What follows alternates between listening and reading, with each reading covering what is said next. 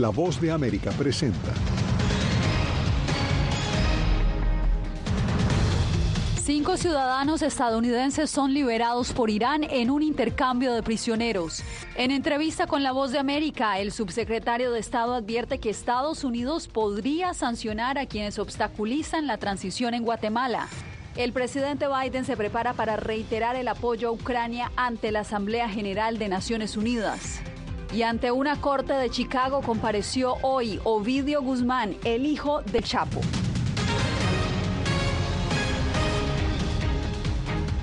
¿Qué tal? Bienvenidos. Aquí comienza el mundo al día. Cinco estadounidenses encarcelados durante años en Irán fueron liberados hoy como parte de un intercambio de prisioneros que la administración Biden negoció con Teherán. El acuerdo también incluyó descongelar 6 mil millones de dólares en ingresos petroleros iraníes, algo que le ha generado críticas al mandatario con algunos republicanos. Jacopo Luzzi, ¿qué es lo más reciente en este caso? Bueno, Jasmine, eh, ahora los cinco estadounidenses están de viaje a Estados Unidos después de pasar por Doha, Qatar, donde ocurrió el intercambio con dos de los cinco iraníes. Otros tres se negaron a regresar a Irán. Recordamos que algunos de los estadounidenses fueron encarcelados por años en la prisión de Evin, una de las más duras de Irán. Presidente Biden celebró la noticia diciendo que cinco inocentes finalmente regresaron a casa. Cinco estadounidenses encarcelados en Irán pudieron salir del país este lunes, según la Casa Blanca, después de dos años de negociaciones internacionales que involucraron también a Qatar, Omán, Suiza y Corea del Sur. A cambio, Estados Unidos acordó descongelar 6 mil millones de dólares en ingresos petroleros iraníes e intercambiar cinco iraníes encarcelados y acusados de violar sanciones estadounidenses. Reunir a los estadounidenses detenidos injustamente con sus seres queridos ha sido una prioridad para mi administración administración desde el primer día. Ahora hemos traído a casa a docenas de nuestros conciudadanos. Según la Casa Blanca, las sanciones financieras y una estricta supervisión impedirán que Irán gaste los 6 mil millones de dólares en cualquier cosa que no sea alimentos, medicinas y otros bienes humanitarios. Pero Washington reconoce que el acuerdo podría liberar dinero para otros fines, como Teherán ya aclaró. Este dinero pertenece al pueblo iraní, al gobierno iraní por lo que la República Islámica de Irán decidirá qué hacer con este dinero. Los términos del acuerdo han generado intensas críticas por parte de la oposición republicana, que acusa a Biden de ayudar a financiar las actividades terroristas de Irán en todo el mundo. Los líderes de Irán tomarán el dinero y huirán. ¿Qué diablos pensó Joe Biden que pasaría? Funcionarios dijeron que el acuerdo con Irán era la única manera de lograr la liberación de los cinco estadounidenses, quienes, según Estados Unidos, fueron detenidos injustamente justamente por los iraníes en condiciones deplorables. El acuerdo forma parte, Jasmine, de un esfuerzo de la administración Biden para establecer una relación eh, más eh, con menos tensiones con Irán que se habían disparado desde que el presidente Donald Trump abandonó el acuerdo nuclear con Irán de 2015. Al mismo tiempo, el Departamento del Tesoro este lunes anunció nuevas sanciones contra, por ejemplo, el expresidente iraní Mahmoud Ahmadinejad y al Ministerio de Inteligencia del país. Te agradezco, Jacopo, por el reporte. Bye.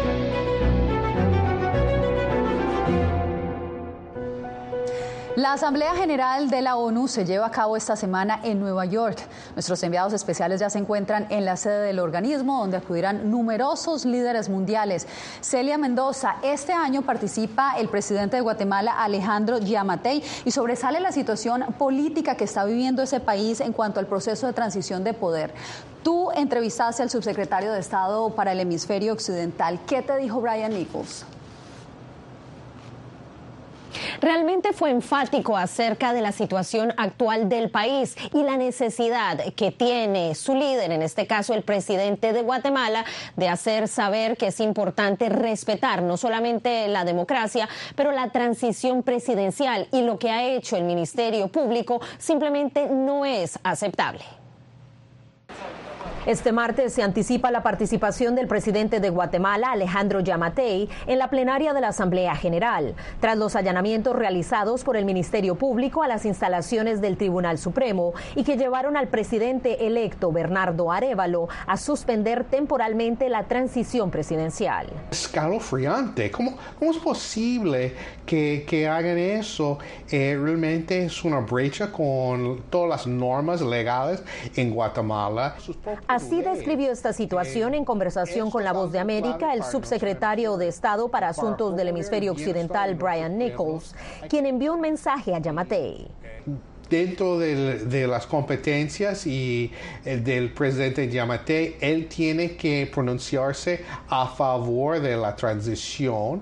Ha dicho que sí, pero también tiene que criticar eh, los atentados en contra de la democracia como de abrir urnas y, revisar eh, papeletas. Eso es inaceptable y él tiene que salir y decir eso. Nichols también se refirió a las acciones que la administración Biden está dispuesta a tomar, teniendo en cuenta que la fiscal general María Consuelo Porras ya está sancionada. Pero hay otras personas que también, eh, tanto en el Ministerio público como eh, otros sectores de la sociedad que están apoyando ese atentado contra la democracia. Nichols aseguró que espera que el presidente de Guatemala haga estas declaraciones y pida a los miembros del ministerio que paren las acciones en contra de la transición política lo antes posible. Yasmín.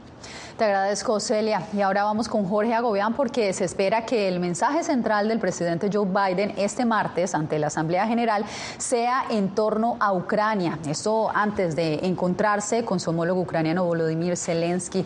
Jorge, ¿qué otros detalles se conocen? Yasmín, el presidente Joe Biden ya se encuentra aquí en la ciudad de Nueva York para participar a partir de este martes en la Asamblea General de Naciones Unidas. Lo hará primero en la mañana con su discurso ante la Asamblea General y posteriormente se estaría reuniendo con el secretario general del organismo. Pero les preparé parte de su agenda. Esto es lo que hará. El presidente Joe Biden volverá a dialogar con líderes mundiales durante la Asamblea General de la ONU a celebrarse esta semana en Nueva York. En este momento vemos una señal de demanda más fuerte para un mayor compromiso estadounidense, para una mayor inversión estadounidense, para una mayor presencia estadounidense en todos los continentes y en todos los rincones del mundo. El asesor de seguridad nacional de la Casa Blanca, Jake Sullivan, adelantó que el mandatario profundizará alianzas para seguir apoyando a Ucrania Yeah. Ante la invasión rusa. Lo hará el martes cuando pronunciará su discurso ante la Asamblea General. Y posteriormente durante una reunión del Consejo de Seguridad de la ONU, en la que participará el presidente ucraniano Volodymyr Zelensky.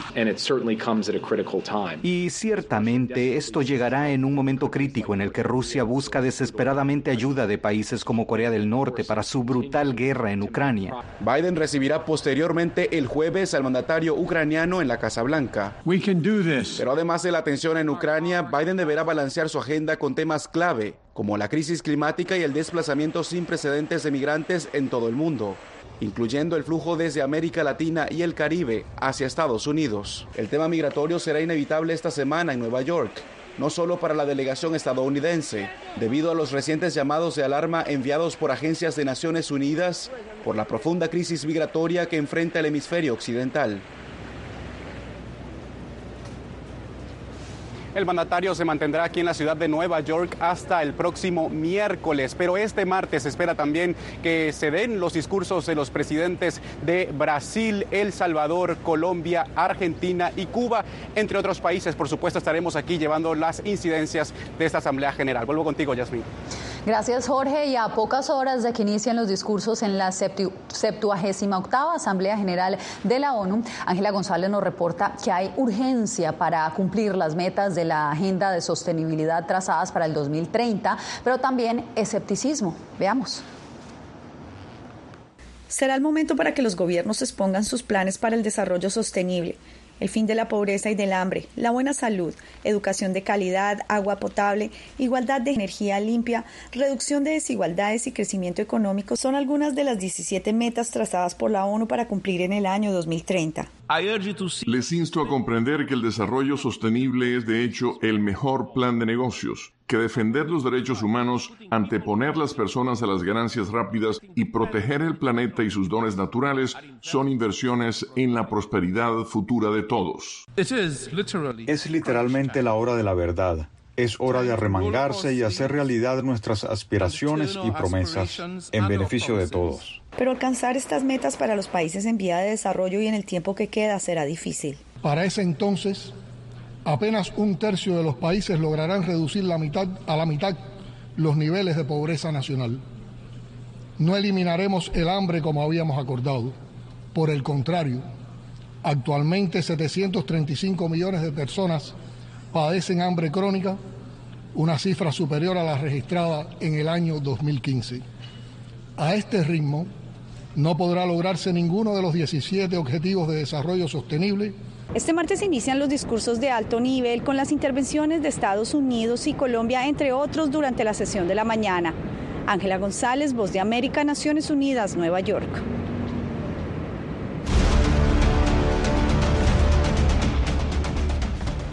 En Colombia, más de 5.000 migrantes, en su mayoría venezolanos, se encuentran varados en los municipios de Turbo y Necoclí.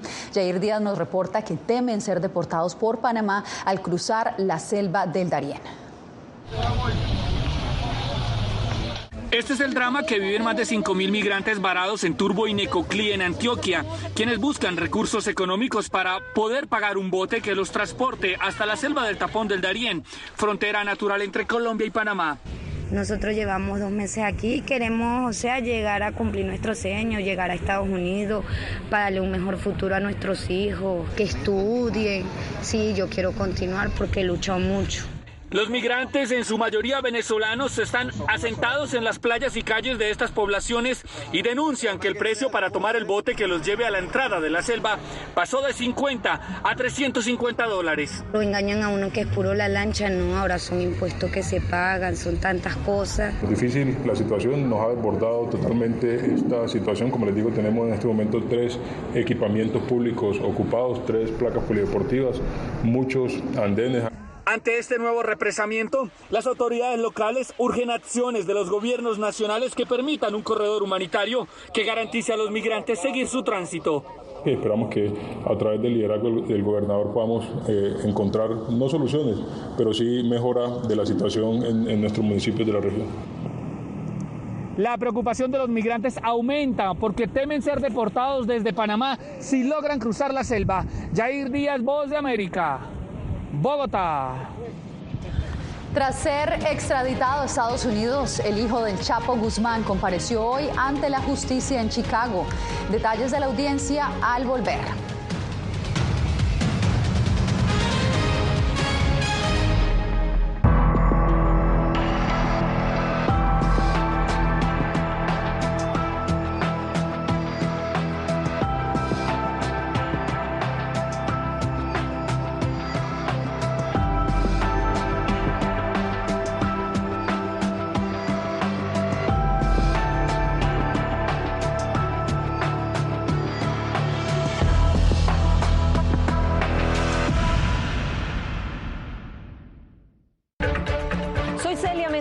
Corresponsal internacional de La Voz de América.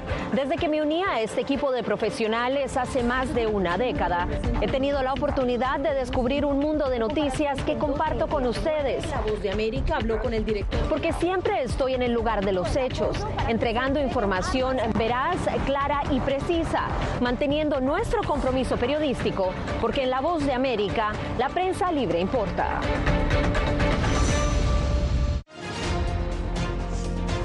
Actualidad. Que la inteligencia artificial va a estar presente en nuestro día a día. Intentan sacarse de encima a trabajadores.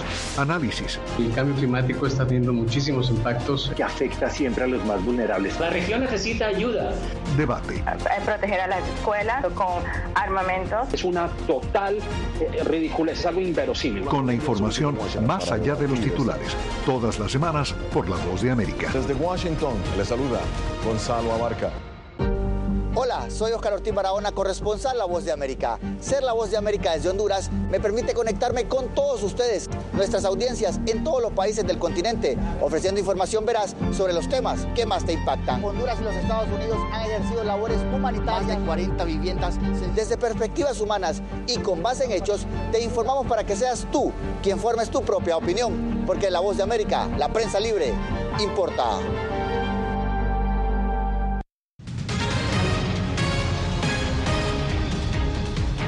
Ovidio Guzmán, hijo del narcotraficante mexicano Joaquín El Chapo Guzmán, compareció hoy en una corte federal en Chicago tras ser extraditado a Estados Unidos el fin de semana. Paula Díaz nos reporta que se declaró no culpable de los cargos de tráfico de drogas que le imputan.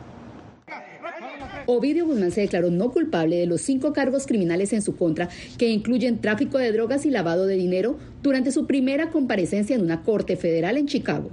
El hijo del Chapo es uno de los acusados en el caso presentado contra los miembros del cartel de Sinaloa y la organización criminal conocida como los Chapitos. Es una audiencia inicial y lo que sucede es una audiencia muy breve.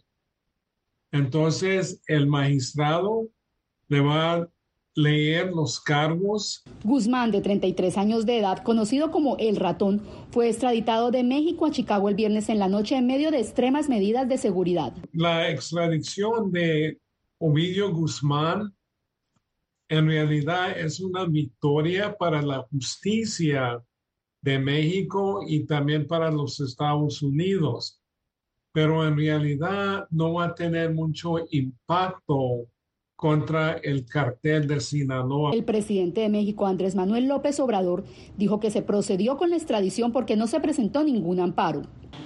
Hay dos temas que se utilizan mucho cuando vienen elecciones en Estados Unidos en contra de México. Lo del narcotráfico y lo de la migración. A través de un comunicado, el fiscal general de Estados Unidos, Mary Garland, dijo que la extradición de Ovidio Guzmán es un paso más en los esfuerzos de Estados Unidos para atacar todos los aspectos de las operaciones de narcotráfico dirigidas por el cartel de Sinaloa. A Ovidio Guzmán se le responsabiliza de la manufactura y distribución de fentanilo y de ser uno de los causantes de la crisis de opioides en Estados Unidos. Guzmán también enfrenta cargos por narcotráfico en Nueva York y Washington, D.C. Paula Díaz, Voz de América, Washington. Ken Paxton, uno de los aliados del expresidente estadounidense Donald Trump, fue absuelto de un juicio político que enfrentó por cargos de supuesta corrupción. El fiscal general de Texas ganó esta batalla, pero le aguardan otras de carácter legal, informa Laura Sepúlveda. Triunfante regresó el fiscal general de Texas a su cargo después de pasar más de tres meses suspendido por enfrentar 16 acusaciones por corrupción que lo llevaron a un juicio político del que fue absuelto. Se han gastado millones de dólares de los contribuyentes en este juicio político. Voy a convocar la próxima semana para una auditoría completa de todo el dinero de los contribuyentes gastado por la Cámara, desde el inicio de su investigación en marzo hasta las facturas finales que reciben de sus abogados. El triunfo, además de ser celebrado por varios republicanos, fue destacado por el expresidente Donald Trump, uno de sus más fuertes aliados. Paxton presentó una demanda ante la Corte Suprema objetando los resultados en las elecciones de 2020 en Georgia, Pensilvania, Michigan y Wisconsin. Felicitaciones al fiscal general Ken Paxton por una gran e histórica vía del tamaño de Texas. Expertos, este juicio político que enfrentó a miembros del Partido Republicano evidencia una división interpartidista, pero advierten que no tendrá mayor impacto sobre los comicios de 2024 ni le restarán fuerza en Texas. Las encuestas tienden a mostrar que la posición de Donald Trump entre los republicanos de Texas es significativamente más fuerte que la de Ken Paxton y los problemas legales del exmandatario se perciben funcionalmente de manera diferente. Paxton ganó esta batalla, pero aún le aguardan acusaciones de delitos graves por fraude de valores que podrían darle hasta 99 años en prisión y otras investigaciones que adelanta el FBI en su contra. Laura Sepúlveda, Voz de América, Texas. El expresidente Donald Trump concedió su primera entrevista a una televisora desde que dejó la Casa Blanca. Dijo a la cadena NBC que no teme ir a la cárcel y evitó responder preguntas sobre su proceder durante el asalto al Capitolio del 6 de enero del 2021. Sostuvo que fue su decisión impugnar las elecciones del 2020. Los hechos son actualmente objeto de investigación en dos de las cuatro acusaciones que enfrenta. Sus comentarios podrían socavar una de sus posibles defensas legales en las que argumenta que se basó en el consejo de sus abogados para seguir impugnando su derrota. En instantes, la construcción de un canal aumenta la tensión entre República Dominicana y Haití. Esto y más al regresar. Soy Belén Mora, periodista de La Voz de América. Como reportera y presentadora tengo la responsabilidad de acercarles las historias que se generan en Washington y que impactan tu entorno cercano. Desde perspectivas diversas en un ambiente informativo en constante evolución que pone a prueba y nos hace poner en la balanza nuestros valores profesionales, te presentamos información veraz, porque en La Voz de América la prensa libre importa. Tiempos de cambios, cuando el mundo parece incierto y lo que escuchamos no refleja lo que vemos, buscamos la verdad. Cuando nos cuentan solo una parte de la historia, perdemos la confianza. En momentos de crisis, nuestros sueños, esperanzas y deseos de un mejor mañana dependen una prensa libre. En La Voz de América te traemos las historias que la gente se arriesga a ver. Conectamos el mundo y lo unimos con la verdad.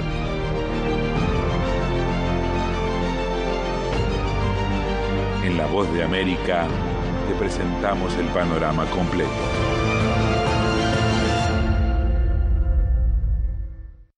Soy Jacopo Luzzi, reportero de La Voz de América aquí en Washington, D.C. Ya sea informando desde el Capitolio, desde la Casa Blanca, cubriendo el impacto del cambio climático, el impactante tema migratorio, o subir en un avión y cruzar medio mundo para estar en el lugar de la noticia con la información precisa y veraz, este es mi compromiso como periodista. Un compromiso de vida profesional que comparto con ustedes, porque en La Voz de América la prensa libre importa.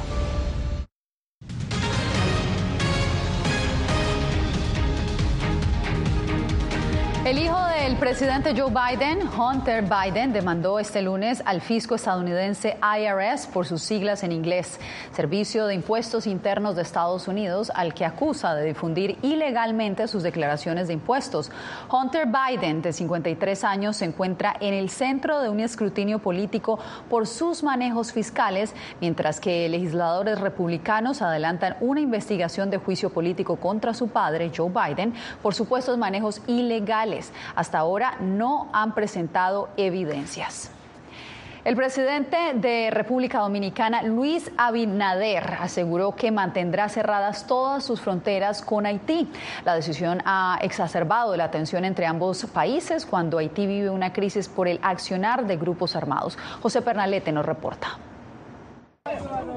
La tensión entre República Dominicana y Haití se incrementa con el tercer día consecutivo del cierre de la frontera binacional tras las operaciones de trabajadores haitianos en la construcción de un canal cerca del río Masacre. El presidente dominicano dijo que su gobierno tiene derecho a disponer las acciones necesarias que garanticen el amparo de las leyes y acuerdos fronterizos.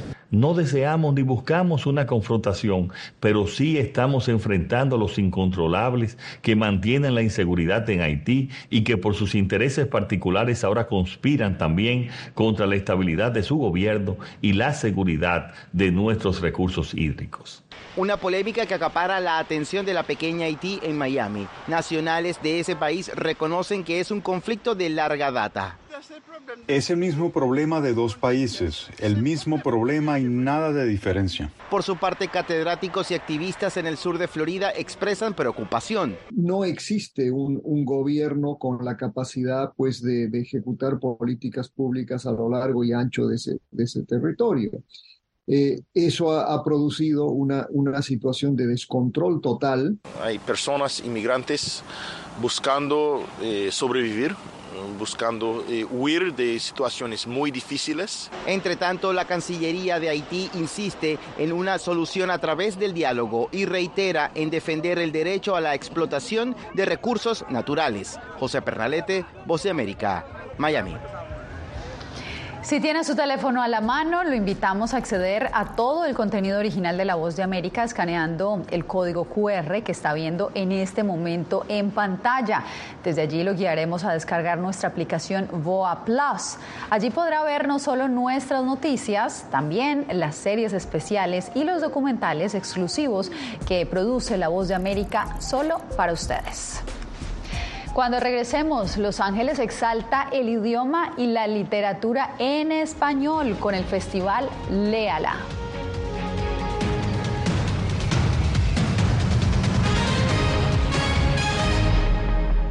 Hola, soy Natalí Salas Guaitero, conductora de La Voz de América. Desde pequeña desarrollé un gran deseo por darle voz a aquellos que son invisibles por una u otra razón. Ya ha sido reforzada. Me enorgullece ser parte de La Voz de América, un equipo en el que la ética y la búsqueda de la verdad siempre son el norte. Ser periodista es una gran responsabilidad porque somos defensores de principios de libertad y para mantenerlos, la prensa libre importa.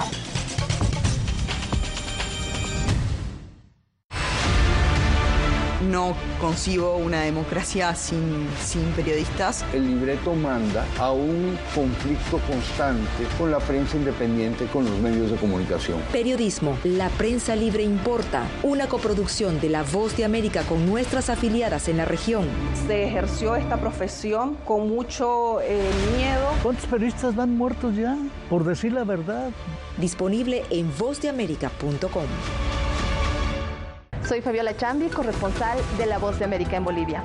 Retratar la complejidad de mi país para una audiencia internacional le ha dado una nueva perspectiva a mi labor como periodista. Desde esa mirada descubro en el día a día que el trabajo que realizo en La Voz de América me ha permitido dar vida a los valores del periodismo profesional, aquel que les informa a ustedes, nuestras audiencias, con balance, precisión y profundidad, porque en La Voz de América la prensa libre importa.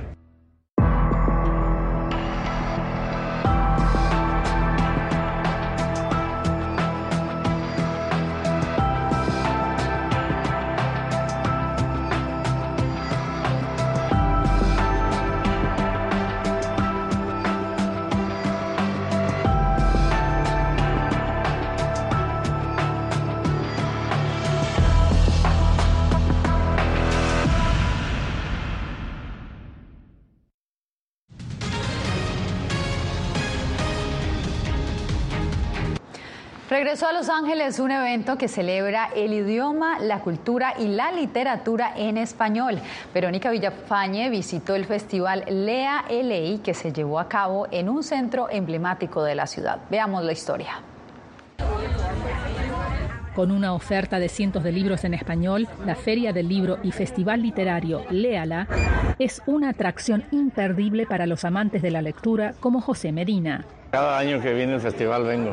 Medina colecciona libros desde niño y suele comprar algún ejemplar en este evento. Deberían de serlo más seguido, no cada año, para darle más promoción a la gente, que, que leer es cultura.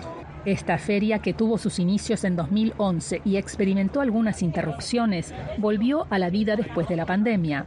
Organizada por la Fundación Universidad de Guadalajara en Estados Unidos y con respaldo de diversas instituciones. Este es el segundo año consecutivo que se realiza en la Plaza de Cultura y Artes. Su fundadora, Marisol Schulz Manaut, destaca su simple misión. Lo que queremos hacer es celebrar el idioma español, no solamente fomentar la lectura, la lectura en nuestro idioma, pero también entender lo que es el orgullo de pertenencia a una cultura.